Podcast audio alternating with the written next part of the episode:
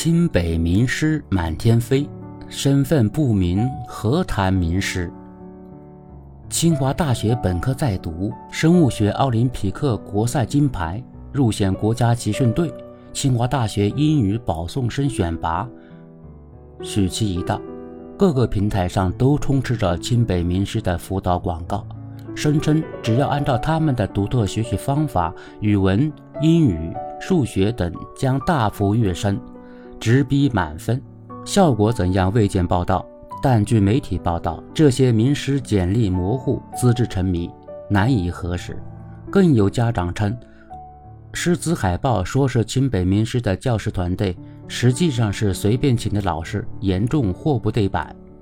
老师的资质无疑是家长选择培训机构最优先考虑的条件。在巨大利益的诱惑下。培训机构不惜铤而走险、虚假宣传，对教培人员的简历一再美言，在师资宣传上大做文章，傍清华北大更是常见的套路。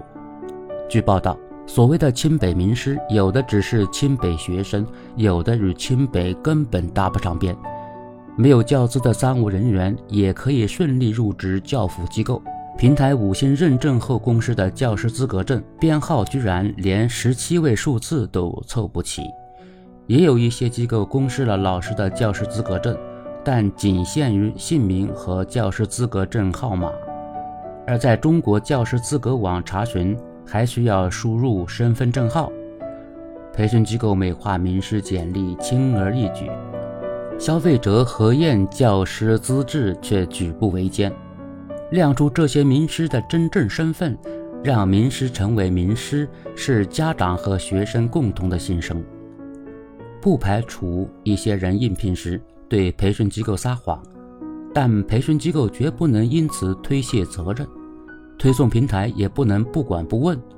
家长选择辅导老师，参考的正是机构筛选、平台星级认证。培训机构与平台要背书。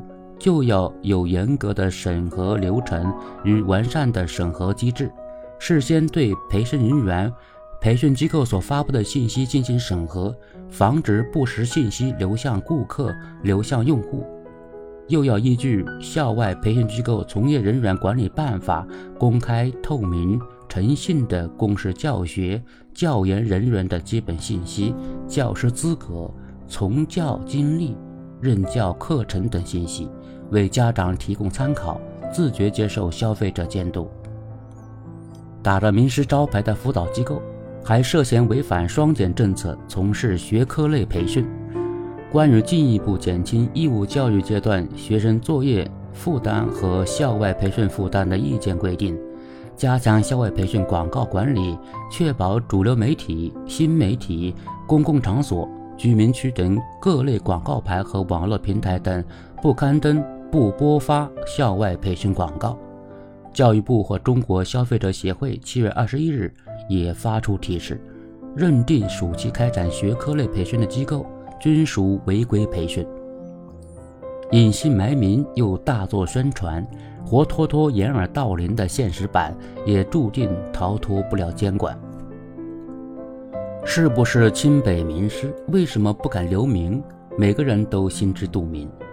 针对名师包装乱象、学科类违规培训泛滥，监管部门要瞪大眼睛，发现一个查处一个，绝不让虚假宣传的歪风邪气污染市场环境，也不让违规培训的死灰在原本快乐的假期复燃。